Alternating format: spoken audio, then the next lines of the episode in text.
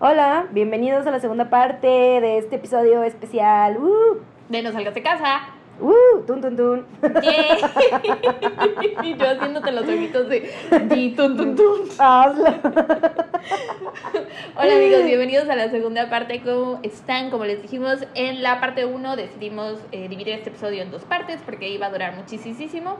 Entonces, pues sí, hoy es miércoles, eh, no es nuestro día usual de subidas de podcast, pero pues vaya, estamos todos aquí. en cuarentena también, entonces, para que tengan Pues, algo que hacer, Exacto, para que tengan algo que escuchar. con qué Padre. distraerse un rato. Dejamos hablar de nueva cuenta a Sara y Mariana del pasado. ¡Yay! ¡Bye! Adiós. Ok, bueno, on a lighter note. Ni tanto. Bueno, no, tampoco, güey. O sea, todos estamos hablando de puras tragedias, entonces ya saben que este pedo. Pero aquí sí hay más chance de, ¿Risita? de risita, risita. De Silver Lining. De, no, no tanto, pero de, pues como de burlarnos de estos cabrones un poco, de mentarles la madre. Y si están horribles los casos, fueron los que ustedes nos pidieron. Así que Exactamente. se chingan. Se chingan porque ustedes quisieron que hiciéramos estos dos casos horribles. Les gusta la mala vida. Así es. Cuéntame, ¿qué me vas a platicar? Pues como ustedes ya podrán saber y como em, este es mi tercer caso de tiroteos escolares, ya me pueden llamar, no sé, Mariana. La de tiroteos escolares. Mariana la tiroteos escolares. Este, ese es el caso más famoso de un tiroteo escolar. Les voy a hablar de la masacre de Columbine por Eric Harris y Dylan Klebold.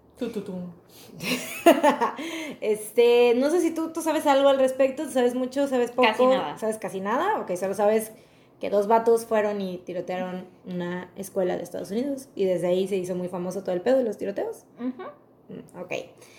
Em, bueno, antes eh, de empezar a decirles lo que sucedió, les voy a decir como mi, un poco mi background, o sea, que tengo, porque este fue el, no, este no fue el primer caso. El primer caso que supe yo fue el de Brendan Spencer, el que ya les conté. Este fue el segundo del que, del que supe y yo iba, estaba en una época muy como susceptible, iba yo como en la secundaria.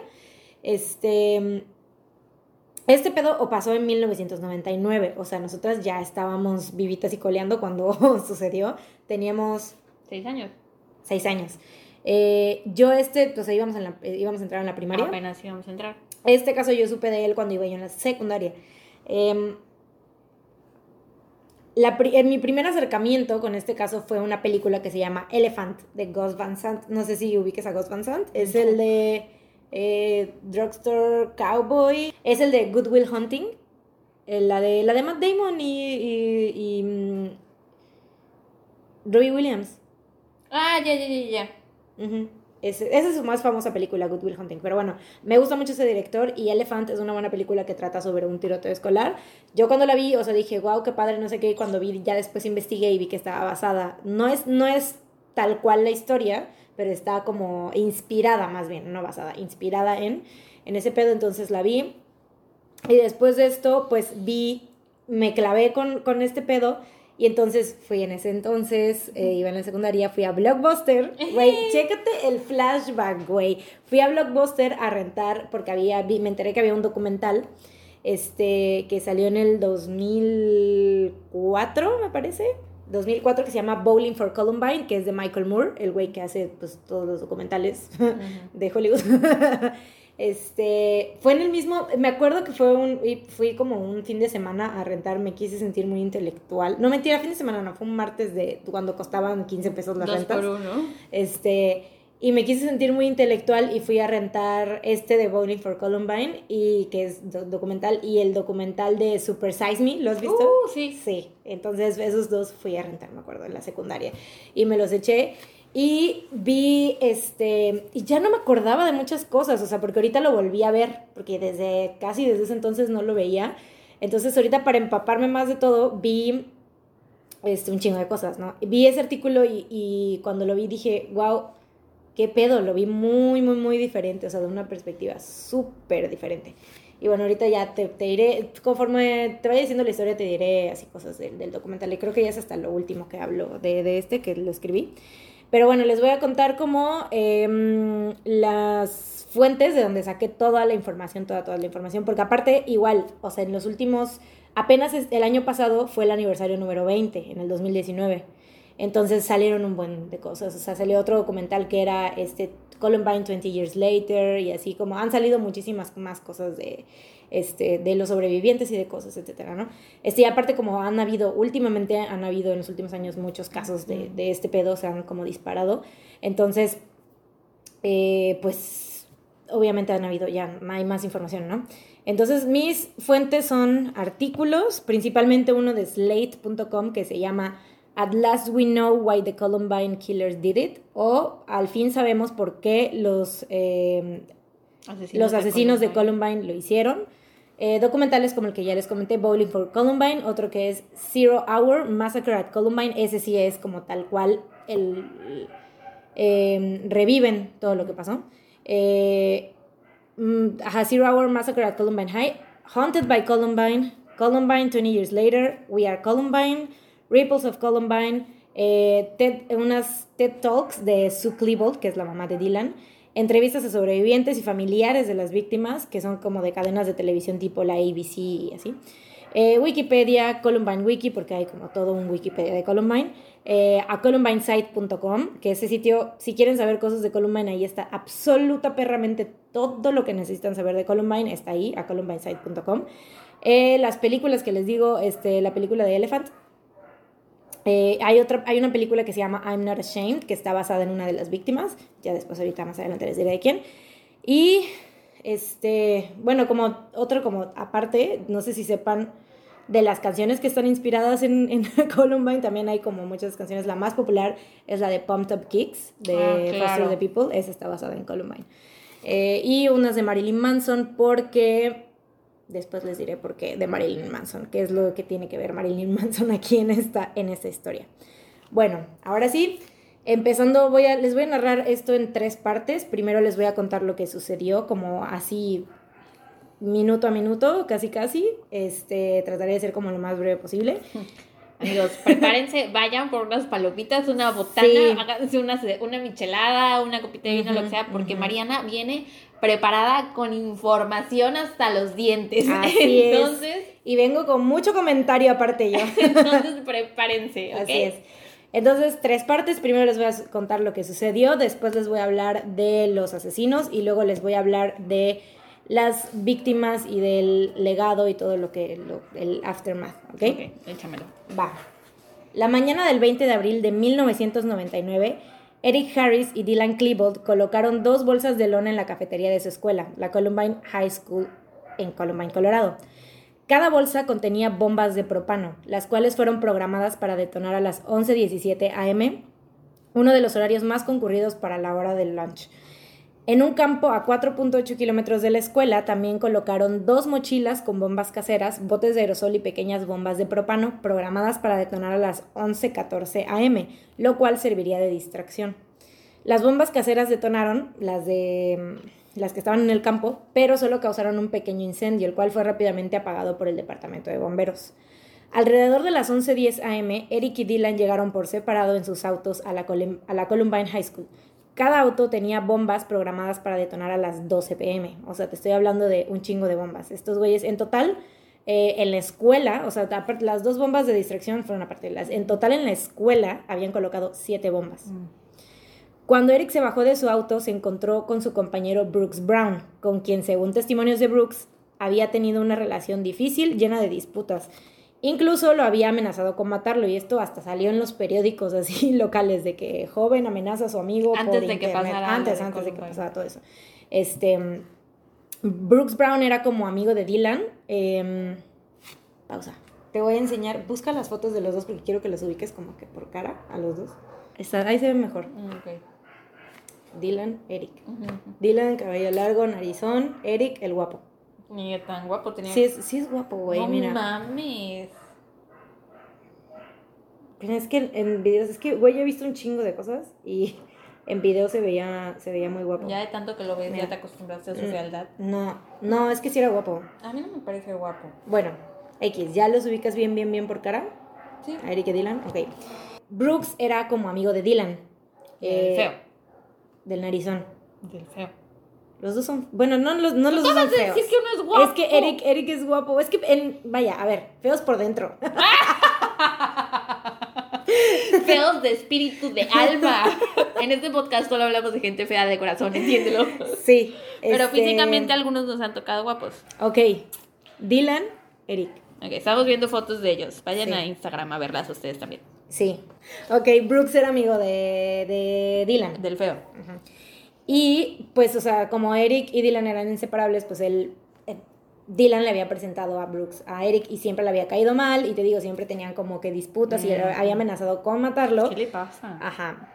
Pero, este, mm, declara, Brooks dice en entrevistas que él confrontó a Eric porque no, se le hizo muy raro que no entrara a clases, o sea, ese todo, o sea, llegó, ll- llegaron ya bien tarde, o sea, a las 12 de la, de, digo, a las, digo, a las 11 del- de la mañana. Entonces, y se habían saltado clases, se habían saltado un examen que tenían ese día. Entonces, Brooke le dice, eh, eh, dice que confrontó a Eric por no entrar a clases y perderse su examen, a lo que Eric le respondió, ya no importa, Brooks, ya me caes bien, sal de aquí, ve a casa. Brooks dice que lo que Eric le dijo lo hizo sentir como inquieto y se fue caminando. Como obviamente, o sea, él sí conocía a Eric y sabía que era como que medio agresivón, entonces dijo, no sé qué vaya a hacer este cabrón, yo me voy por si acaso, ¿no? Eric y Dylan se armaron usando correas y cinturones debajo de sus gabardinas negras. Apréndete este, esto, trench coats, que son como... Las de como Matrix. tipo- ándale, así, trench coats. Em, como goticonas, así. Estaban muy de moda en esa trench coats. Eh, tenían consigo mochilas y bolsas con bombas caseras y municiones. Eric también traía su escopeta dentro de una de las bolsas que traían cargando y una playera blanca que decía Natural Selection. Este, este pedo, Natural Selection, es el logo de un videojuego de ese entonces, pero Eric lo traía no tanto por el videojuego, sino por la idea que representaba, o sea, que él estaba como muy de que, güey, selección natural, o sea, eso debe de ser así, o sea, como que hay, él se sentía superior a los demás y sentía que todos tenían que morir, así. Em, traía esta playera blanca que decía Natural Selection con letras negras, unos tirantes, pantalones y botas milita- militares, mientras que Dylan usaba una playera negra con la palabra wrath, o sea, ira, en letras rojas, de ira de enojo, así. Sí, sí. Oye, pero, o Este- sea, hasta diseñaron sus outfits. Sí, por supuesto. Par de psicópatas. Por supuesto. Güeyes, eran unos hijos de su puta madre. Eran unos. O sea. Fucking jerks, güey. Eso es lo que eran. Súper arrogantes, güey. Neta. ah, Hasta más no poder. Este, entonces, te digo, Dylan traía una playera negra con la palabra wrath, ira, en letras rojas, pantalones y botas militares. La bomba de la cafetería no se detonó. A las 11.19 am, 11.19 am, Rachel Scott y su amigo Richard Castaldo, ambos de 17 años, estaban comiendo el almuerzo sentados en el pasto al lado de la entrada oeste de la escuela. Dylan tiró una bomba casera hacia el estacionamiento, la cual se detonó parcialmente. Richard pensó que se trataba de una broma, por lo que no se lo tomó en serio. Eric y Dylan entonces sacaron sus armas y empezaron a dispararles a Richard y a Rachel. La primera bala impactó a Rachel por segundos, convirtiéndola en la primera víctima del tiroteo. Ah, Rachel murió de cuatro tiros disparados del rifle corto de Eric. verga, güey. Castaldo fue solamente herido por, bueno, solamente, entre comillas, fue herido por ocho balas en su pecho, brazo y abdomen. Y cayó inconsciente, quedando paralizado del pecho para abajo. Eh, Mm. Richard Castaldo sale en el documental de Bowling for Columbine. Y es uno de los que, o sea, van, está Michael Moore y van con, con Richard y con otro chico que estaban como, estaban este, heridos y ellos van y, este, porque las armas, también en esto voy a como ahondar más al, al rato, pero las municiones de las armas que traían Dylan y Eric las compraron en un Kmart, que es como un Walmart, Sí, o sí. sea, ahí como en un pinche Oxxo, así las compraron. Como porque alguien necesita una munición. Richard, este, te digo, sale con otro chavo y van a un Kmart con Michael Moore y van como a protestar y a decirles, o sea, porque obviamente ya todo el mundo sabía de, de lo que había pasado, y van y les dicen, les enseñan sus heridas y todo, porque Richard estaba en silla de ruedas y les dicen, miren, estas son las heridas de las armas, que, digo, de- estas son las heridas de las balas que fueron compradas en un puto Kmart, o sea, y después de eso, este, retiraron, o sea, dejaron de vender eh, municiones los de Kmart, después Oye, de eso. Pero dices que va en silla de ruedas, pero, o sea, así quedó, ¿no? ¿Quedó paralítico o solo fue momentáneo? Solo fue momentáneamente, sí, sí, Ah, sí se recuperó. recuperó, ok. Sí, bueno, continuamos. Eh, Eric apuntó con su rifle corto a las escaleras oeste en dirección a tres estudiantes. O sea, ya les había disparado a Rachel Scott y a Richard, Castal- Richard Castaldo. Y les apuntó a Daniel Rorbo, Sean Graves y Lance Kirkland. Ellos estaban subiendo las escaleras, Eric y Dylan estaban arriba. Daniel murió, mientras que Sean y Lance resultaron heridos. Ya van dos muertos en menos de, ¿qué? O sea, en Un minu- minuto. minutos. Eh, no un minuto, pero minutos. Eh, Dave Sanders, maestro de la escuela, estaba en la cafetería cuando escuchó los tiros y empezó a alertar y evacuar a los estudiantes. Eric y Dylan seguían disparando a los estudiantes que se cruzaban en su camino. Esta vez le dispararon a Michael Johnson en la cara, pierna y brazo, pero corrió y logró escapar. Mark Taylor fue disparado en el pecho, brazos y una pierna, cayó al piso y pretendió estar muerto. Esto, muchos, muchos de los heridos eh, Se hicieron los se- muertos. se hicieron los muertos. Eso fue como su estrategia para que ya los dejaran de disparar. Eh, Dylan bajó las escaleras dirigiéndose a la cafetería. Se encontró con Lance, Lance Kirkland, quien ya estaba herido en el piso pidiendo ayuda, a lo que Dylan respondió, ah, sí, claro, te ayudaré, y le disparó a Lance en la cara hiriéndolo gravemente. Sean Pero Graves, sobrevivió. Lance sobrevivió. Eh, Sean Graves se había arrastrado a una de las puertas de la cafetería y colapsó. Se untó sangre en la cara y pretendió estar muerto. Sean sobrevivió y cuenta que Dylan pasó encima de él y le dijo, sorry dude. Dylan entró, o sea, es para que como caches el nivel de hijos de puta que eran estos vatos, güey. Sí. O sea, neta, estaban haciendo esas cosas como si nada, como si fuera un, una pinche algo entretenido Sí. para ellos. Dylan entró brevemente a la cafetería, pero no les disparó a las personas que estaban adentro. Se especula que fue para checar las bombas que habían Para puesto ellos. Después salió y le disparó a Anne-Marie Hodge-Halter mientras intentaba huir, dejándola herida y parcialmente paralizada. Dylan subió las escaleras para reunirse con Eric, donde les dispararon estudiantes que estaban en el campo de fútbol sin lograr herir a ninguno.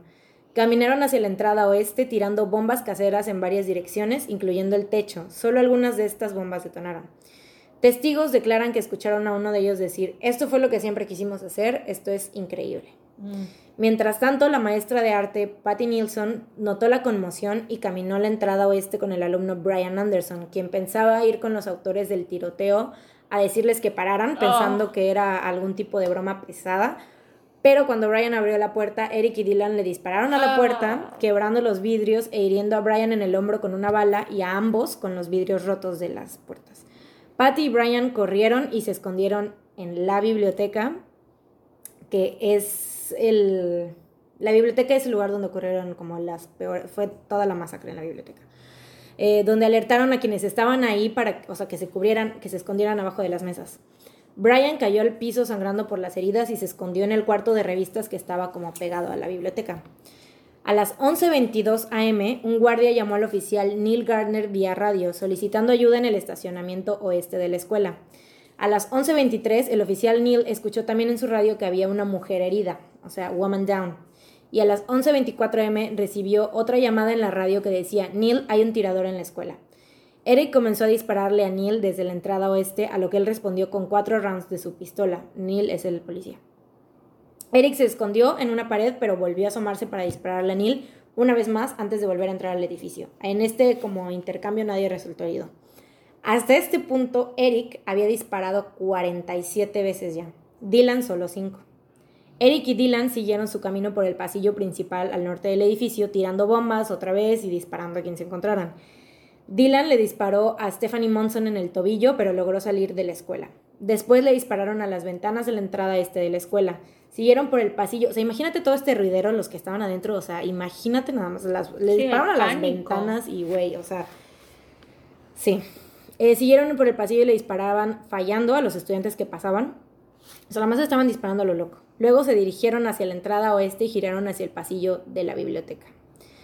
A las 11.26 am, Eric regresó a la puerta para seguir disparándole al oficial Neil, a lo cual el oficial volvió a responder. Como antes, nadie resultó herido. O sea, todos estos intercambios, o sea, ahí el, el oficial ya había visto al, al, al uno de los perpetradores. Dentro de la cafetería de la escuela, el maestro Dave Sanders y dos guardias, John Curtis y Jay Galantin, quienes les habían pedido a los estudiantes que se escondieran debajo de las mesas, lograron evacuarlos hacia el segundo piso. Después, Dave Sanders trató de asegurar a los estudiantes que pudo. El maestro Sanders y otro estudiante estaban al final del pasillo, donde se encontraron a Eric y Dylan, quienes se iban acercando desde la esquina del pasillo. El maestro Sanders y el estudiante se voltearon y al verlos corrieron en la dirección opuesta. Eric y Dylan les dispararon a ambos y no lograron herir, al estudiante, pero sí al maestro Sanders en la espalda y el cuello. Dylan pasó por encima del maestro y tiró una bomba en la cafetería. Después regresó con Eric al pasillo que daba a la biblioteca. El maestro Sanders estuvo luchando por su vida con la ayuda de la maestra Teresa Miller y los estudiantes Kevin Starkey y Aaron Hansi. Aaron declara en una entrevista que él se encontraba en un salón de ahí cerca, que fueron a pedirles ayuda, o sea, le dijeron, oigan, alguien, eh, o sea, fueron así como desesperados al salón donde él estaba, porque él dice que... ¿eh? ¿Para que les abrieran y los dejaran pasar? No, él estaba en un salón que estaba ahí de ciencias, por ahí, por donde tenían al maestro Sanders, y fueron este, esta maestra y un estudiante a decirles, ¿alguien sabe primeros auxilios? Necesitamos a alguien que sepa primeros auxilios. Y Aaron fue y dijo, yo, yo sé, este, ¿qué pedo voy a ayudar? Entonces fue. Y eh, también dicen en, esta entrevista que durante tres horas estuvieron tratando de mantener con vida al maestro Sanders, intentando parar la sangre con playeras y enseñándole fotos de su familia, las cuales traía en su billetera. ¡Oh, corazón! Aaron dice que el momento más terrible para él fue cuando escuchó a Eric y Dylan recargando sus armas afuera del salón y tuvo que dejar al maestro Sanders al maestro Sanders un momento para esconderse, pues donde lo tenían, o sea, ya ves las, las, las, cómo son las puertas de las escuelas en Estados Unidos que tienen como ventana, ventanitas todas, entonces se ve, y pues como los escuchó que estaban recargando los, sus armas afuera, ellos estaban como en la parte que se veía desde, la, desde afuera, ¿no? Entonces él tuvo que rápido esconderse y dejar al maestro ahí tirado. Este, pero a pesar de sus esfuerzos, el maestro Sanders perdió la vida.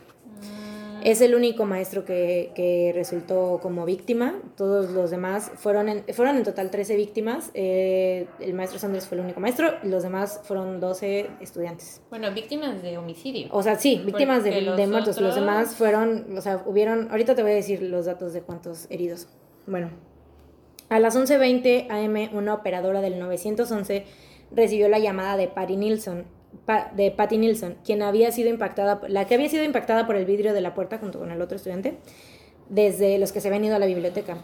Esta llamada sale en todos los documentales y puedes escuchar la desesperación en la voz de Patty, así pidiéndoles a los alumnos que se escondieran debajo de las mesas. O sea, ella estaba como llamando en 911 diciendo que habían, que estaban así como tiroteando, no sé qué, y de repente se escucha que dice, under the table, kids, under the tables, así de que todos estaban así como que no sabían qué hacer y ella estaba súper desesperada diciéndoles, no, escóndanse, ¿no? 52 estudiantes, dos maestros y dos bibliotecarias estaban adentro de la biblioteca. A las 11.29 am, Dylan entró a la biblioteca, seguido por Eric, quien según el testimonio de John Savage, gritó, todos fuera, vamos a volar la biblioteca. John declara que él pensó en levantarse porque creyó que Eric y Dylan solamente querían como volar libros o dañar el inmueble o así, ¿no? Pero nadie se levantó, así que pues él también se quedó escondido y Eric le empezó a disparar escritorios con su escopeta, logrando dispararle al estudiante Evan Todd. Después caminaron hacia las filas donde estaban las computadoras. El estudiante discapacitado Kyle Velázquez, de 16 años, estaba sentado en la fila de enfrente. Dylan le disparó dos veces, hiriéndole fatalmente en la cabeza y espalda.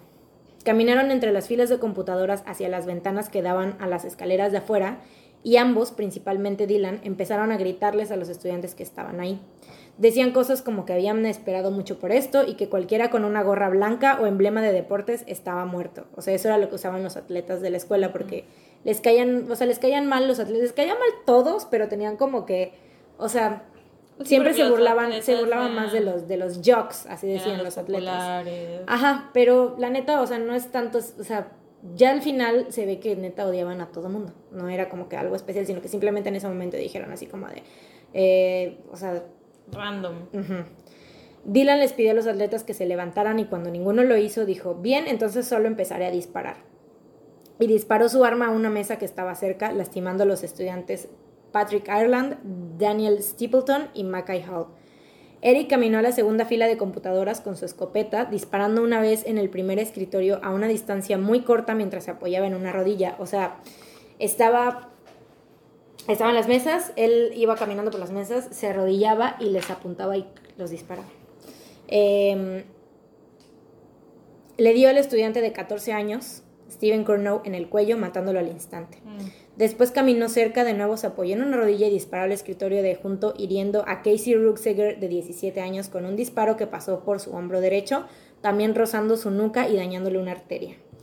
Eric siguió caminando al lado de los escritorios donde estaban escondidos los estudiantes, igual, hacía lo mismo, se arrodillaba y les disparaba a una corta distancia, siendo estos los asesinatos más fatales, como fue el caso de Cassie Bernal, de 17 años, a quien le disparó en la cabeza. Dylan caminó hacia una mesa donde encontró a Isaiah Scholes, de 18 años, y le dijo a Eric que había encontrado a un negro. Según testigos, molestaron a Isaiah por unos segundos, haciendo comentarios racistas y denigrantes, te digo, no era solo los jokes, era a cualquiera por cualquier cosa. O sea, literal, se encontraban a alguien, o sea, por cualquier razón, o sea, este, este porque es joke, este porque es negro, este porque es esto, este porque es el otro, así. O sea, no había como una dist- distin- ¿qué? ¿Qué? Distinción. No hay una Distinción. distinción. Ambos dispararon debajo de la mesa donde también se encontraba Matthew, Ketch- Matthew Ketchter de 16 años y Craig Scott también de, de 16. Craig Scott es el hermano de Rachel Scott, la primera La víctima primera. del tiroteo. Eric le dio un tiro a Isaiah en el pecho, matándolo, mientras Dylan le disparó y mató a Matthew. Craig no resultó herido, pero yacía en el suelo con sus amigos cubiertos en sangre. Craig es el hermano de. El hermano de Rachel. Rachel. Que después igual es de los que más se ha dedicado como a dar entrevistas y cosas así, el que más ha hablado de, de- de ese pedo, pues, él, es- él estaba ahí en la biblioteca y aparte pues su hermana fue la primera víctima, entonces es como de las personas que tienen más trauma de ese pedo. Eric y Dylan siguieron disparando hacia los estantes y escritorios destruyendo el mobiliario. Una de las balas le dio a Mark Kin- Kinken de 17 años en la cabeza y el hombro. Después Dylan se volteó hacia la mesa más cercana donde se encontraban Lisa Cruz, Lauren Townsend y, Val y Valin Schnur. Les dio a todas con un solo disparo. Y después mató a tiros a Lauren. Mientras tanto, Eric disparaba a otra mesa en donde se escondían Nicole Nolan y John Tomlin, ambos de 16 años. John se movió para apartarse de la mesa, pero Dylan lo vio y le disparó repetidas veces matándolo. Eric se dirigió hacia la mesa donde estaba el cuerpo de Lauren, donde detrás se encontraba Kelly Fleming de 16 años. Eric le disparó en la espalda y la mató. Siguió disparando a la mesa donde estaba Lauren, volvió a dispararle a Lisa e hirió a Gianna Park de 18 años. Eric y Dylan se movieron al centro de la biblioteca para recargar sus armas. Eric apuntó su arma debajo de una mesa donde estaba John Savage, el primero, ¿te acuerdas? El que pensó en levantarse cuando los vio. Pero se apartó y no consiguió herirlo, por lo que Eric le pidió que se identificara. Le dijo, o sea, vio como que se le hizo conocido y le dijo, identify yourself. Y cuando John le dijo su nombre, se dirigió hacia Dylan, porque, o, sea, John Savage era amigo de Dylan. Bueno, no amigo, pero sí lo conocía. Eh, y le dijo, se, dirigiéndose a Dylan, le dijo así de, ¿qué están haciendo? Y Dylan le respondió, "Mm, nada, ya sabes, matando gente. John le preguntó si lo iban a matar y Dylan por el ruido de la alarma no escuchó y le respondió, ¿qué?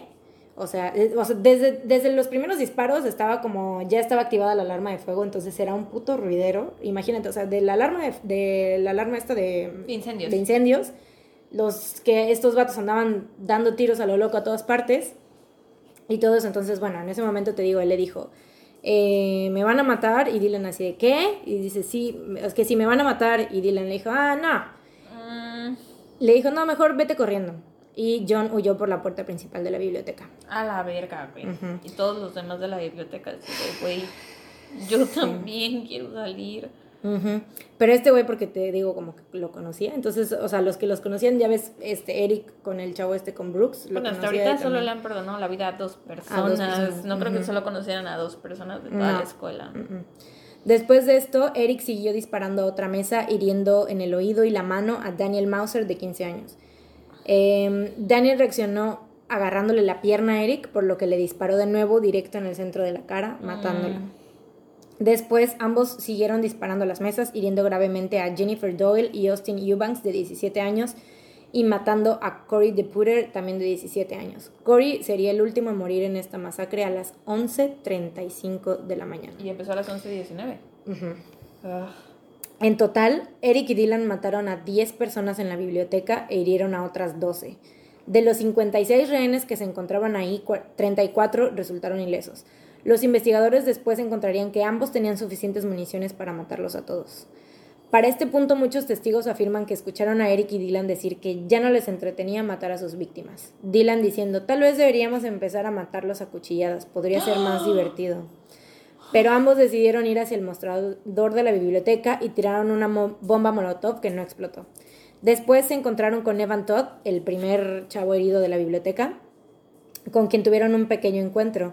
Dylan le preguntó si era deportista. Evan respondió que no y Dylan le dijo, qué bueno, no nos caen bien los deportistas. Mm. Después Dylan le dijo que le diera una razón por la cual deberían dejarlo vivir, a lo que Evan respondió, no quiero problemas. Y Dylan le dijo enojado, tú no sabes lo que es un puto problema.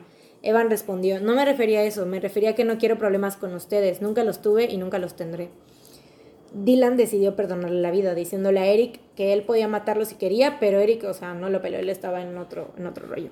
Dylan y Eric se fueron a la entrada de la biblioteca y salieron de ella a las 11.36 de la mañana. 29 de los rehenes que no, resultaron heridos y 10 sobrevivientes heridos comenzaron a evacuar la biblioteca cuidadosamente por la puerta de emergencia. Craig Scott ayudó a Casey Ruxiger a evacuar. Si no hubiera salido en este momento, Casey muy probablemente hubiera muerto desangrado. Era como que la que más grave estaba y Craig se la llevó. Después de salir de la biblioteca, Eric y Dylan fueron al área de ciencias donde causaron un incendio. A las 11:44 am fueron captados en las cámaras de seguridad de la cafetería. Es la foto que se hizo viral. Bueno, no viral, sino la que sale en todas partes. Eric, sí que están los dos, o sea, están con sus outfits super perrones, según ellos. Y están ahí, pues, en la biblioteca y están los dos con las armas. Em, Eric les disparó las bombas de propano que quedaban en la cafetería. O sea, huevo querían que se, que se dispararan esas, eh, que se detonaran esas bombas. Pues me imagino que les costó trabajo hacerlas. Pues, sí, pero también bien pendejos porque ninguna de sus bombas sirvió, güey. Eh, Dylan encendió una bomba molotov y se la tiró a la bomba de propano. Salieron de ahí a las 11.46 y ni, ni así explotó, güey. O sea, te digo, estaban bien pendejos para hacer bombas, güey. Eh, salieron de ahí. Yo creo que, güey, o sea, de haber querido hacer, o sea, primero perfeccionas tu habilidad para hacer bombas y Tal vez practicaron quién sabe. Sí, sí, sí practicaron, pero no sé, o sea, ya se sentían muy confiados y dijeron, ah, sí, huevo, sí la armamos, pero resulta que pues, estaban bien pendejos para hacer. Bueno, quién sabe, o sea, si fue como obra y gracia de quien haya sido que no hayan explotado esas bombas, fue pues fue lo mejor que pudo haber pasado porque de haber explotado esas bombas hubieran matado a, alrededor se estima como a 400 personas. de la verdad. Salieron de ahí a las 11:46 am, varios segundos después de que explotaran las bombas, pero pues explotaron así como que, yo creo, no sé, ya como que estaban caducadas, no sé, no sé de bombas. Siguieron su camino. Siguieron su camino por los pasillos de la escuela y en muchas ocasiones se asomaron a los salones donde ven estudiantes escondidos, pero ya no les hicieron nada. A las 12 pm se dirigieron al pasillo sur para regresar a la biblioteca, donde solo estaban Patrick Ireland inconsciente y Lisa Cruz gravemente herida, y bueno, los cadáveres, obviamente. A las 12.2 pm dispararon a las ventanas oeste apuntando a la policía, pero nadie resultó herido. A las 12.5 los disparos habían cesado. A las 12.8 pm ambos se suicidaron. Eric se sentó de espaldas en un librero y disparó su escopeta a través de su boca. Dylan se arrodilló y se disparó en la sien. Los oficiales encontraron los cuerpos de la biblioteca a las tres y media de la tarde. Y esto fue lo que sucedió ese día. Ahora te voy a platicar de Eric Harris y Dylan Klebold. Em, ¿Te acuerdas que te dije que yo vi todo este pedo cuando iba en la secundaria?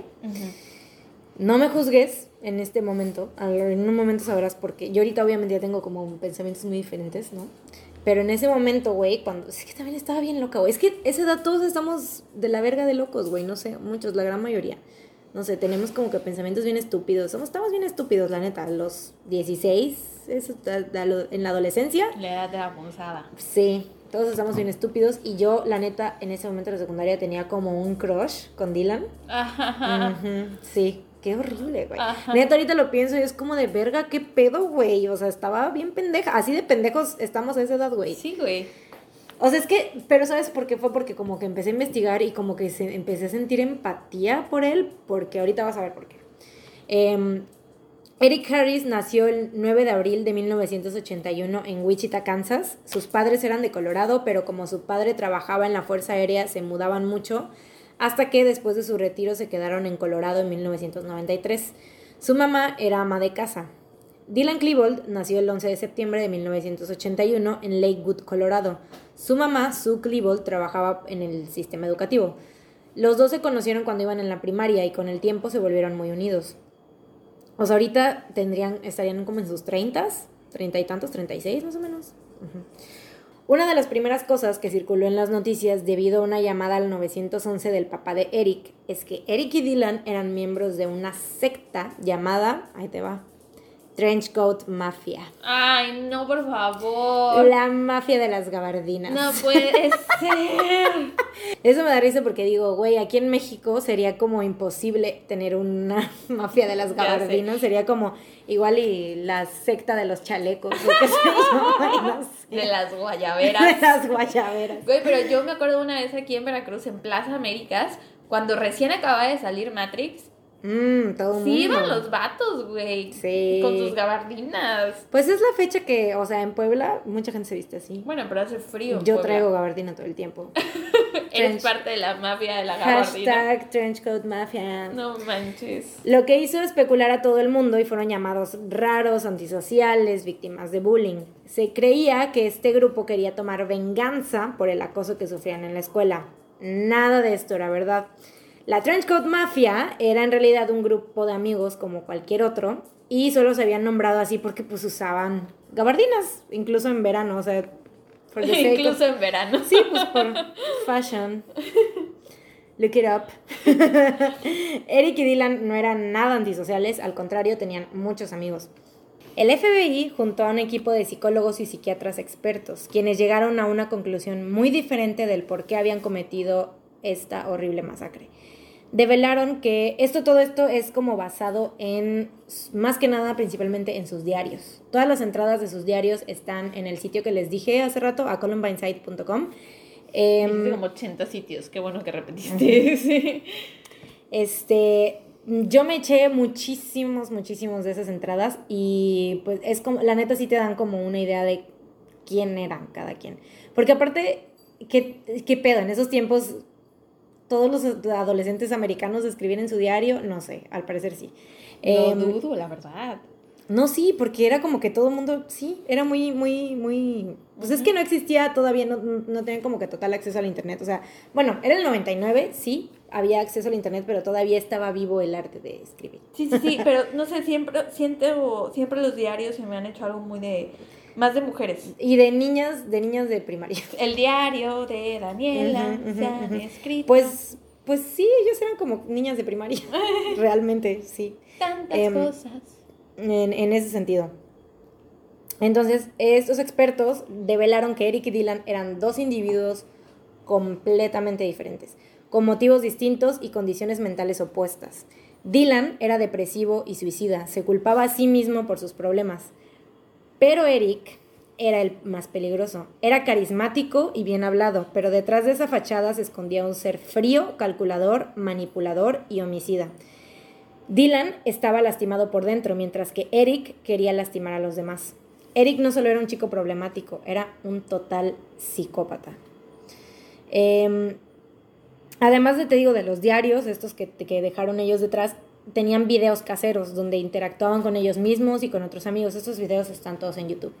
Eh, en esto se ve la ira creciente de Eric y el odio y asco que sentía por la gente en general, llamando a todos idiotas y diciendo repetidamente que todos debían morir. Estas expresiones eran claramente de alguien con complejos de superioridad. Otro diagnóstico fue que también vivía en un engaño perpetuo. Eric decía que mentía todo el tiempo. Dylan y Eric fueron arrestados tiempo antes de la masacre por robar un equipo electrónico de una camioneta. Ambos participaron en un programa que incluía asesoramiento y servicio comunitario y fingieron arrepentimiento para que los liberaran antes, pero Eric aprovechó la oportunidad para mentir y escribió una carta a la víctima del robo mostrando empatía, la cual los psiquiatras aseguran que fue completa manipulación. Ya que en su diario, o sea, en la carta era como que, ay, perdóname, lo siento, no sé qué, está súper mal. Y de hecho decía así como de que, no me imagino lo que se ha de haber sentido este, estar en esa situación, ya entiendo y discúlpame de verdad. Y en su diario decía así sus pensamientos reales, así de que si Estados Unidos es la tierra de los libres, entonces yo soy libre de robarme cosas de una camioneta si el estúpido dueño la deja abierta. O sea, selección natural, ese Ajá. hijo de puta debería morir. Selección natural. Los psiquiatras afirman que Dylan no hubiera podido realizar el tiroteo sin Eric.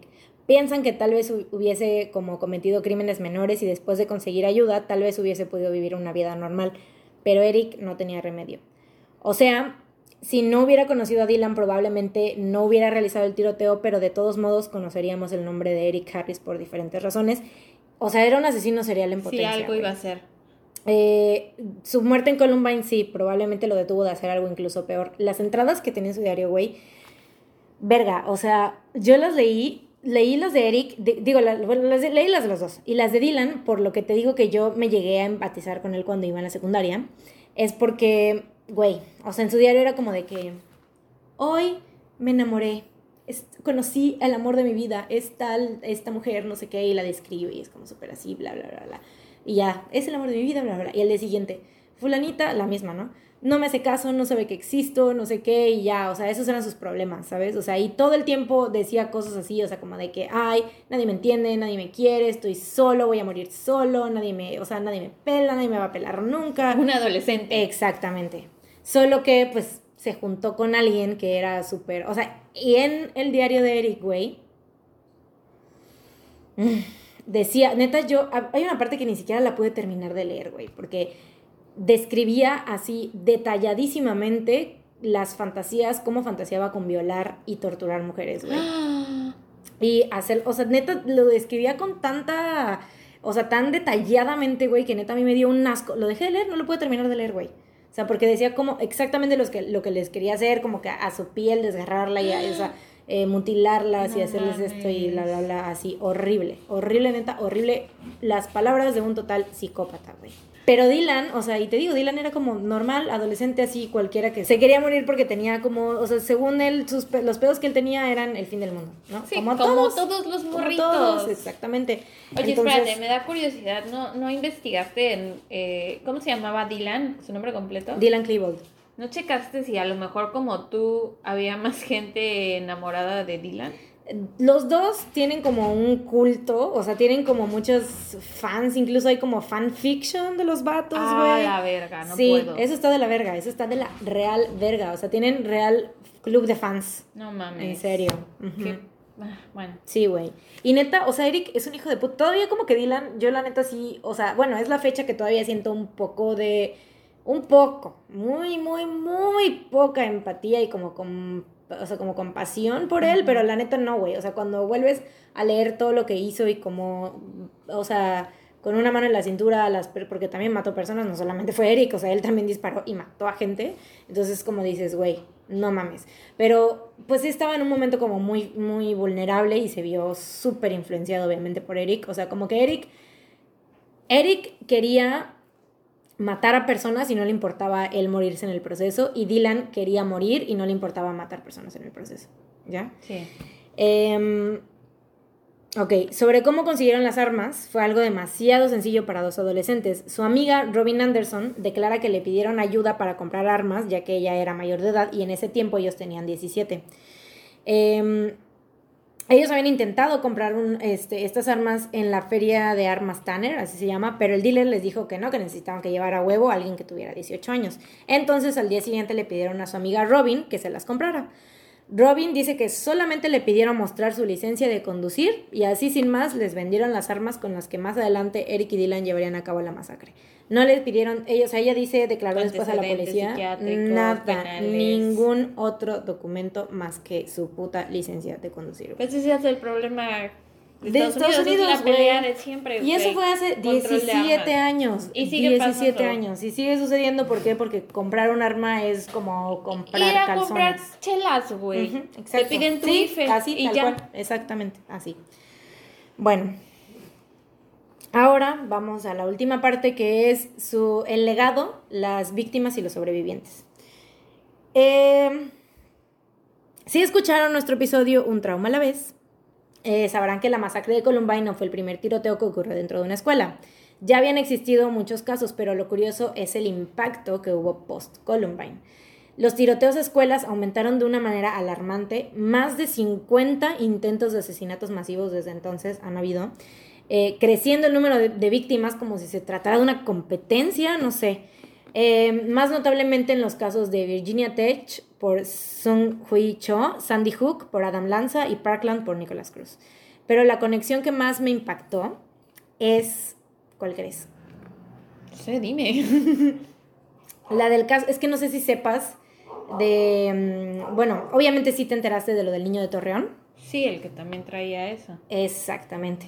Él traía exactamente el La mismo misma playerita, ¿no? Sí, bueno, los que no saben, o yo creo que los, de, los que nos estén escuchando en México sí se enteraron del caso del niño eh, de Torreón que eh, tiroteó también a sus amigos, a, a sus amigos, a sus eh, compañeros. Eh, solamente igual logró, bueno, mató solamente a una maestra y a uno de los alumnos. Eh, no hubo como mayores, eh, no hubo más víctimas, afortunadamente, dentro de lo que cabe. Eh, pero el niño traía exactamente el mismo outfit que Eric Harris. O y sea, fue el año pasado, ¿no? Acaba fue de ser casi. apenas, sí, apenas, hace unos meses. Em, bueno, esto es como de los que han sido como los copycats, ¿no? Pasando a las víctimas, dos de las víctimas en especial tuvieron como un legado religioso. Rachel Scott, la primera víctima del tiroteo, era una joven extremadamente cristiana y transmitía su fe en su diario también. Por eso es que te digo que las personas de esa edad en Estados Unidos en esa época sí escriben en su diario, al parecer todos.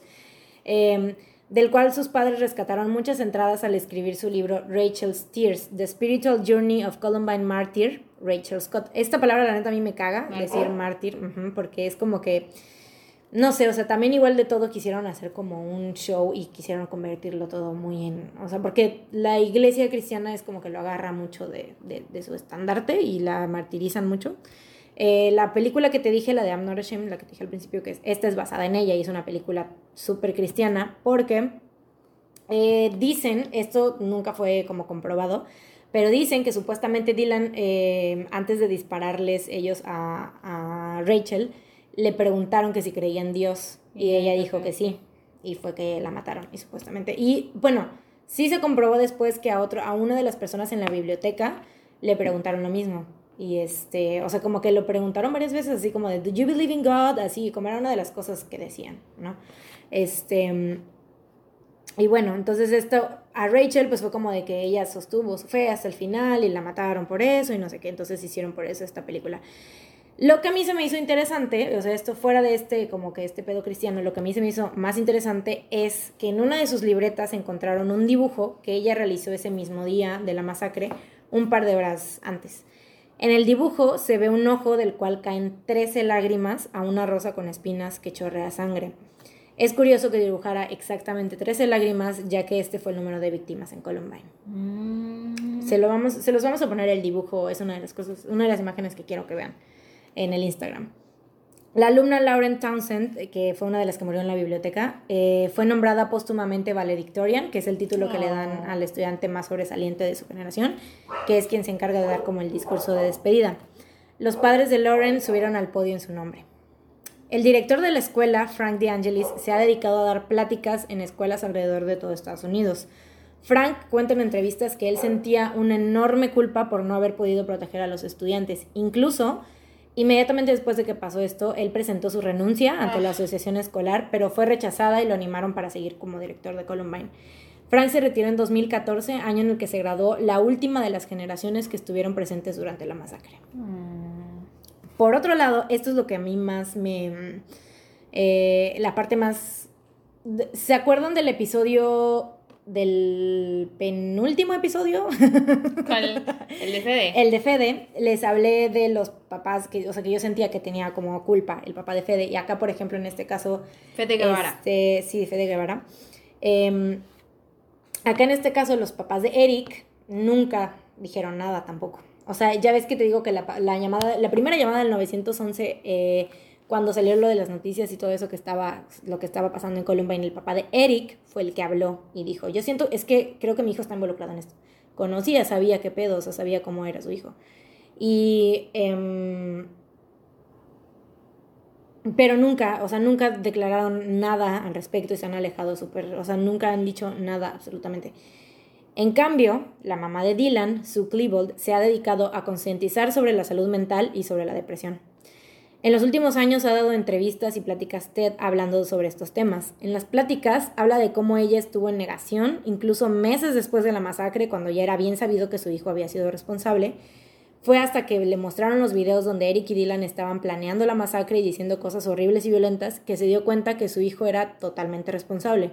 Sue dice que desearía haberle dicho a su hijo que le contara cómo se sentía en vez de regañarlo. Porque dice que, o sea, cada que, pues, pues típico, es que la neta, pues, güey, como adolescentes somos insoportables, o sea, fuimos insoportables, güey, yo fui una adolescente de la verga, güey, yo era súper rebelde, y era súper así, o sea, obviamente mis papás ya no me aguantaban, ya era como de que, ya, pero, y pues es lo mismo, o sea, uno no sabe cómo, uno no nace sabiendo ser padre, güey, ¿no? Entonces, eh, eso es lo que dice, o sea, ella simplemente siente que, pues, pudo, o sea, obviamente siente como esa culpa y dice, pues yo desearía haberle dicho, o sea, en vez de regañarlo, como escucharlo más y no sé qué, ¿no? Dice que la última palabra que le dijo Dylan antes de irse a, la, a Columbine ese día fue un seco, bye, desde la oscuridad. Charlie. Sue dice que cada vez que entra a una plática de estas, que las ella las da desde el como 2016, 2017, no, o sea, no tiene tanto tiempo este, que las empezó a dar, porque fue como obviamente todo un proceso el que ella vivió de, de este pedo, estuvo en depresión muchos años y así. Em, dice que cada vez que entra una de esas pláticas se pone tres retos. Pedir perdón, asumiendo el sufrimiento y dolor causado por su hijo. Pedir entendimiento y compasión. Y hablar de la salud mental, cerebral y cómo, cómo, esta, eh, cómo están conectadas con la violencia. Desde lo que ocurrió dice que la gente le comentaba todo el tiempo que cómo no pudo saberlo, que qué clase de madre era y ella se preguntaba lo mismo. Dice que le costó muchísimo trabajo y muchas sesiones de terapia entender que nunca podrá erradicar por completo la culpa que siente como madre, pero que ha aprendido que nunca se debe dejar de intentar para saber lo insabible. Con esto se refiere a los casos de depresión, o sea, que nunca se debe dejar de intentar este, estar ahí como indagando, por mucho que digas así de que no, o sea, pues, o sea, estar... Eh, para saber qué, qué, es lo que le pasa realmente a tu hijo, ¿no? Porque obviamente no todos los casos son iguales, a veces son solamente adolescentes siendo adolescentes y otras veces hay algo más. Hay algo más, exacto. Entonces, pide compasión y entendimiento, no por demeritar ni justificar lo que hizo su hijo, sino por cómo su pensamiento suicida lo llevó a asesinar. La raíz de su involucramiento en la masacre no fue por su deseo de matar, sino de morir. Después de hablar con expertos, dice que del 70 al 95% de quienes mueren por suicidio tenían una enfermedad mental diagnosticada. Dice que la personalidad de Dylan era perfeccionista y muy independiente, lo que hacía que no quisiera buscar ayuda. Experimentó eventos que lo marcaron en la escuela, que lo hicieron sentir humillado, degradado y enojado, que pues quién no, güey. La neta, la, pinche secundaria prepa es una mierda, güey. La vida eh, en general. La vida en general es una mierda, pero más la, secundaria y la prepa, güey, porque es como que dices, sientes que, es lo peor que te puede pasar y es el fin del mundo, güey. No tienes tanta perspectiva. Y es como que dices, güey, la neta siento que, por ejemplo, en el caso de Dylan, siento que tal vez, o sea, igual y si hubiera, o sea, si hubiera ido a terapia, si hubiera buscado, si hubiera recibido la ayuda que necesitaba y si no se hubiera pinches conocido a Eric, pues quién sabe, igual nunca hubiera tenido como esos pensamientos, porque Eric era como que el que alimentaba obviamente esos pensamientos, ¿no? Y, y Dylan pues fue como de, o sea, se vio muy influenciado, ¿no? Y entonces es como dices, güey, si tal vez hubiera recibido ayuda, si tal vez hubiera, pues, no sé, salido, porque ya les faltaba súper poquito, les faltaban dos, tres meses para salir de la secundaria ya, o sea, ya eran para irse a la universidad. Entonces, no sé, güey, si se hubiera esperado un poco, tal vez hubiera visto que la vida no era igual que la pinche secundaria, güey. Que todas las cosas, o sea, todo mejora, güey. O sea, tal vez Dylan estaría ahorita, no sé, tendría un podcast de asesinato. no sé, güey, ¿sabes? O de salud mental. Sí, entonces... Oye, y en el, en el diario de Eric no hay ninguna entrada sobre Dylan, o sea, si era su amigo. Todo el tiempo lo menciona. Pero era, si era su amigo sí, o solo sí. lo usaba? No, no, no, si era su amigo. O sea, todo el tiempo lo menciona, le decía V porque era, era como su apodo que Dylan se ponía vodka. porque también tenía pedos con el alcohol. O sea, desde esa edad ya tenía pedos con el alcohol. Eh, Eric o sea, es que te digo, es que Eric era súper, a todo mundo, o sea, se llevaba con un buen de gente y todo el mundo era como que, pero Dylan era como que lo tenía, no sé, como en un pedestal y Dylan como que hacía todo lo que Eric le decía, o sea, todo el tiempo no se le despegaba a Eric. Sí, era más dominante, ¿no? eh, pero bueno, te digo, ella, o sea, Sue dice, la mamá de Dylan dice que encima de todo, de los problemas que ella traía ella, pues sí, se hizo amigo de una persona que compartía sus sentimientos de ira y enajenación o sea, lo entendía, ¿no? En este caso, estaba, pero que estaba, a diferencia de él, pues era, estaba muy perturbado, era muy controlador y homicida. Em, y también obviamente tiene mucho que ver que encontró acceso a las armas de manera horriblemente fácil eh, y pues, que de alguna manera sigue siendo fácil, como decíamos ahorita, ¿no? O sea, porque dice que ella em, Sí, obviamente si le hubieran dicho, o sea, ella jamás hubiera autorizado Que comprara un comprara arma, un arma, nunca, o sea, jamás. Em, de ella dice que cuando miró atrás se dio cuenta que la espiral de Dylan hacia la disfunción ocurrió en un periodo aproximadamente de dos años, eh, tiempo en el que pudieron haberle conseguido ayuda si alguien hubiera sabido que la necesitaba y qué hacer para ayudarla. Mm. Y pues esto es todo sobre el caso de Columbine. Chale. Esto es todo el pedo. O sea, yo te digo. em, no sé, o sea, estos güeyes. ah, O sea, es que en general todos los que han cometido este tipo de cosas, o sea, son, son personas diferentes. Pero lo que sí tienen en común, te digo, es que no son, no son los buleados ni nada. O sea, son como que personas que simplemente quieren matar por matar. Y hay unos que, o sea, el caso de Eric y Dylan, yo, yo creo que es como más popular porque es, son dos personas que se complementaban mutuamente, ¿no? O sea. Uno no lo hubiera hecho sin el otro. Aparte la onda de que tenían su ropa, o sea, fue como te... fue muy dedicado. Claro. Sí, y te digo, o sea, uno no lo hubiera hecho sin el otro. O sea, Dylan no lo hubiera hecho sin Eric, Eric no lo hubiera hecho sin Dylan. Eric tal vez, porque de hecho se dice que uno de, o sea, que varias veces como que él soltaba ese tipo de comentarios, así de que, ay, estaría chido matar gente, ¿no? Jajaja, así nada más. diversión. lol. Así, jaja, y ya que se mueran todos, ¿no? O sea, vaya, ese tipo Bueno, de eso comentarios. sí, el que se mueran todos, lo he dicho. Todos, o sea, muchos lo hemos dicho, ¿no? Así como, "Mm, necesitamos una nueva plaga, tan coronavirus. No la necesitábamos, no que se la.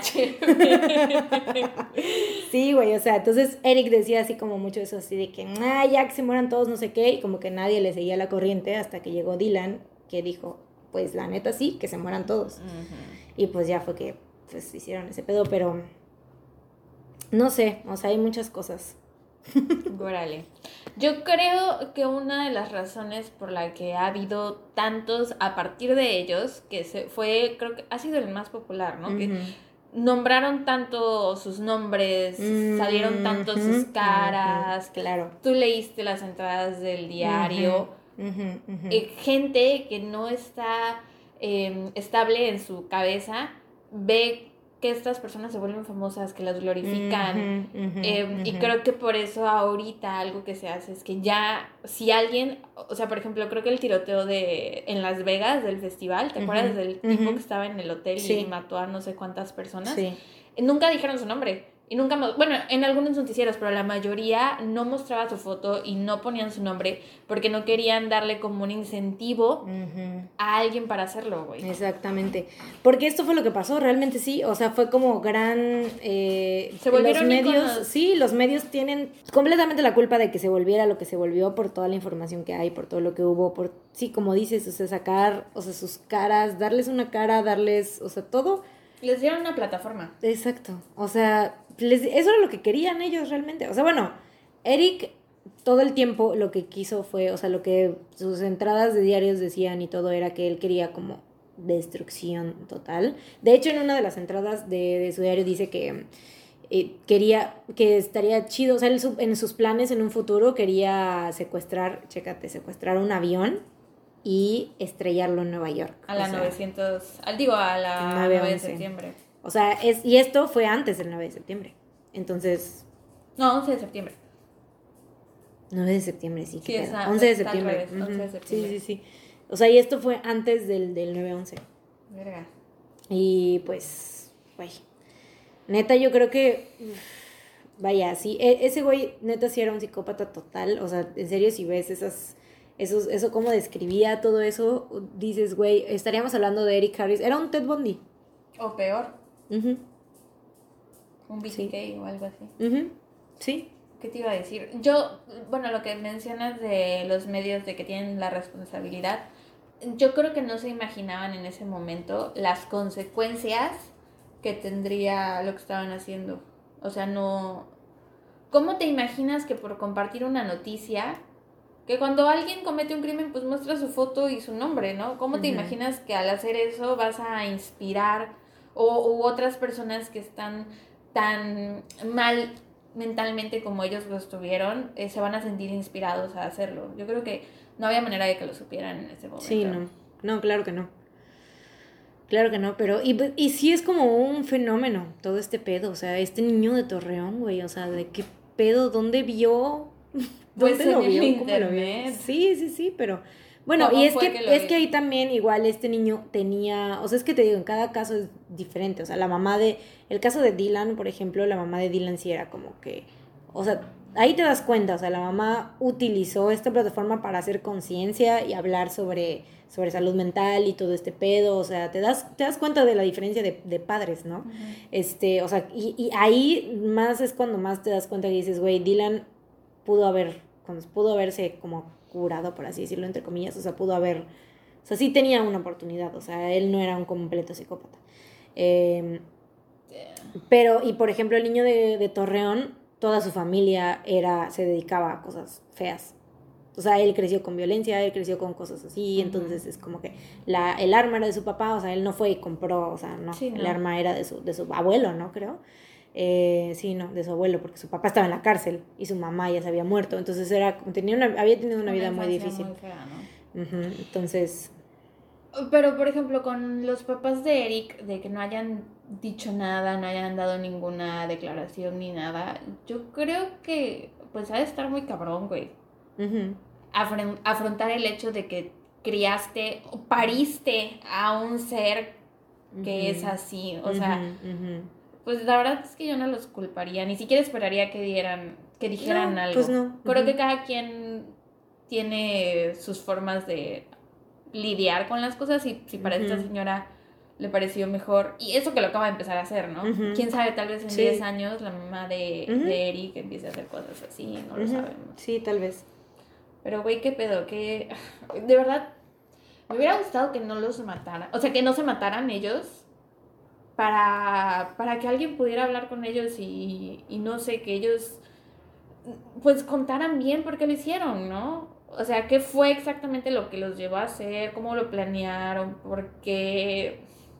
Pues es que odiaban a la gente, güey. O sea, lo que yo te digo, ya tengo como que demasiada información en el cerebro sobre ellos. Ya hasta siento que los conozco, güey. O sea, obviamente no, pero vaya. O sea, después de leer tanto, tanto, tanto, tanto.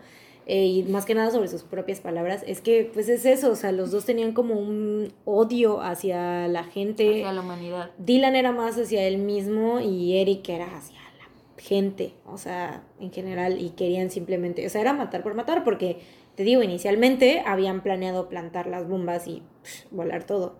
Y pues era, era más así, o sea, no sé, querer destruirlo todo. Qué horror. Mucho, mucho pinche, mucho enojo eh, y mucha También Eric estaba diagnosticado como, como depresivo y tenía, este, le daban pastillas. En el momento, en su autopsia descubrieron que en su sistema tenía una, este, una, eh, una droga para, para la depresión. Eh, pero pues, vaya, no es, son distintos tipos. A veces le hubiera servido más si no hubiera estado medicado, porque no se hubiera podido parar de su cama y se hubiera quedado ahí y no hubiera matado a nadie. Verga, güey. Qué fuerte. Pero sí, y pues sí, o sea, las, las personas, este, digo, siguen ahorita apenas que fue el aniversario, hicieron, salió un documental, han habido muchísimas, muchísimas cosas y es como que todo es para crear conciencia más que nada. Pero sí, ese es el caso El, El caso de especial. Columbine. de Columbine. Chale, ahora sí me aborregué. Ya más, ahora feliz. Más. Eh, dato feliz. Vas tú, vas tú, empieza tú. Dato feliz. Eh, qué bonito va a estar en la mole Comic Con. Güey, veo que compartes este meme 80 veces y no lo entiendo. Amo a qué bonito, güey. ¿Cómo no entiendes, mi amor? Porque bonito es No precioso. Me da mucha risa. Bonito. Es de la lucha libre. Es de la lucha libre mexicana y es un personaje muy, muy cagado, güey. Es que bonito. No, o sea, yo pensaba que era un dibujo. No, es de la lucha, es un personaje de la lucha libre, es un enanito. Wow, no sabía. ¿Y va a estar en dónde? En la mole, Comic Con. Yo ni voy a ir, pero me da, pero me da gusto por él, güey. Me da gusto que esté. Estamos felices por ti, qué bonito. Es que es como un, como algo de culto, ¿sabes? O sea, es como ahora se convirtió en el culto de qué bonito, güey. Yo sigo un chingo de páginas de qué bonito arte. O sea, es Sí, veo que lo compartes mucho, pero yo no entendía nada, güey. Dice, ¿de dónde verga salió qué bonito ese arte, qué bonito en, o sea, cam- cameos, qué bonito cameos, este, y así, muchas cosas. Qué pedo, no tenía idea de eso. Me encanta, amo qué bonito, güey. Me alegra que tengas eso en tu vida. Quiero una playera de qué bonito, pero próximamente me voy a, me voy a mandar a hacer una playera de qué bonito, güey, la neta. Creí que ibas a decir que te lo ibas a tatuar. No, tampoco, tampoco tanto. tan, tan, Tampoco ¿a poco tanto. así? Bueno, quién sabe, güey. Tal vez en el futuro. Tal vez en el futuro. Depende de cómo evolucione. qué No lo descartes, no lo descartes. ¿Tu dato feliz? Ay, mi dato feliz es un dato de señora. No sé si alguna vez en tu, vis- en tu vida viste el programa de Unicable Netas Divinas. Bueno, lo empecé a ver, pero ahora es como con un nuevo elenco. Ajá. Este. Y me salían los videos en Facebook, así como de sugerencias. Y güey, paso mis días viendo netas divinas y las. Y no sé, de verdad me encanta, güey. Me encanta escuchar sus distintos puntos de vista. Me acuerdo que me gustaba mucho. Ahorita no sé, siento que ya me voy a sentir muy señora si lo, si lo empiezo a ver otra vez. Pues mejor es cuando más lo disfrutas, güey. Porque por fin estás como en sintonía Bueno, con sí, ellas. ¿verdad? Nada más que ahorita ya cambiaron el elenco. Es este Jacqueline Bracamontes. Mm, ¿La ubicas? Sí. sí, claro. Este, Paula Rojas, ¿sí sabes quién es? No. Es una periodista que es la ex esposa de Sage. Mm, Es, impresionante. eh, Consuelo Duval. Natalia Telles. Consuelo Bol me cae muy bien. Es cagada. Y. Cuando estoy triste, cuando me siento mal por algo, ¿Piensas pongo su risa? video. Sí, pongo la compilación de todas sus risas en los, en los bloopers de la familia es que no sé peluche. cómo le sale, güey. Le sale. Es como un- no sé. No, güey, pero sé, es peor, es como- Es como un como nasal, güey, no sé de dónde le sale. No sé cómo lo hace. Pero es que es tan chistosa su risa, ya se la amo. Este, y la última es una que se llama Daniela Magún, que era, es parte de Cava. Mm, Ajá. Ya, ya sé quién es. Entonces, la pelirroja. Ujú, Sí, chinitos. está está súper chido, güey. Y hablan de tantas cosas, tienen tantos invitados. ¿Está en YouTube? No, ¿O dónde ahí lo me pasan? salen los... Ay, es que ya soy tan señora que me meto a la página de Unicable y veo los episodios completos. Pero también es... O sea, está el episodio por partes en Facebook, en la página oficial de Netas Divinas. Te lo Mm. recomiendo ampliamente. Está bien. Es un gran goce. Aparte estás con las comadres hablando del chisme, ¿no? Aparte como son personalidades súper distintas, como que tienes Esa era la onda de netas divinas, yo me acuerdo cuando estaban de las de... Había, había una de Pandora, ¿no? Sí, Creo que estaba este, en el... ¿Cómo se llama? Ay, no me acuerdo. Pero era la Pandora, era Gloria Calzada, Yolanda Andrade. Yolanda Andrade. Y Consuelo Duval también estuvo con ellas. No recuerdo. Y no me acuerdo quién más. Pero sí, muy buena. Y sí, la Pandora, no me acuerdo su nombre. Pero sí, vale la pena. Se los recomiendo, amigos o amigas. Sí, sí, son señoras como yo. Escuchen, bueno, métanse a ver netas divinas y díganles que no salgas de casa, los mando. Bueno, eso es todo por este episodio especial de hoy. Esperamos que no se hayan dormido. Igual y lo vieron en dos partes. Ah, oigan, esperen, paréntesis. Em, ¿Qué les parece? Bueno, ¿qué te parece? Si les pedimos que nos manden historias que a lo mejor hayan pasado en sus vidas o de conocidos y si juntamos suficientes, tal vez en cinco episodios o en diez episodios más podemos contar sus historias, ¿no? Vale, sí. Algo que le haya pasado a algún tío, a algún primo. a Creo que ya tenemos, ya teníamos un par, ¿no? Que nos habían contado. O sea, este. Por Instagram nos las ujú, mandaron. Pero por si Instagram. pueden mandárnoslas a nuestro correo, que es no salgas de casa podcast arroba gmail, pues estaría súper padre porque así podríamos, no sé, como que la conversación sea de los dos lados. Exacto. Y ya, ahora sí, es Tokio Morocho. ¡Ya nos vamos! ¡Oh, sí! Ay, por cierto, el próximo episodio va a ser grabado para Patreon, así que si quieren verlo en video también, eh, dónennos 3 dólares en Patreon, 3 o 6 dólares. Gracias. Gracias. Y recuerden, No salgan de casa. adiós. Goodbye.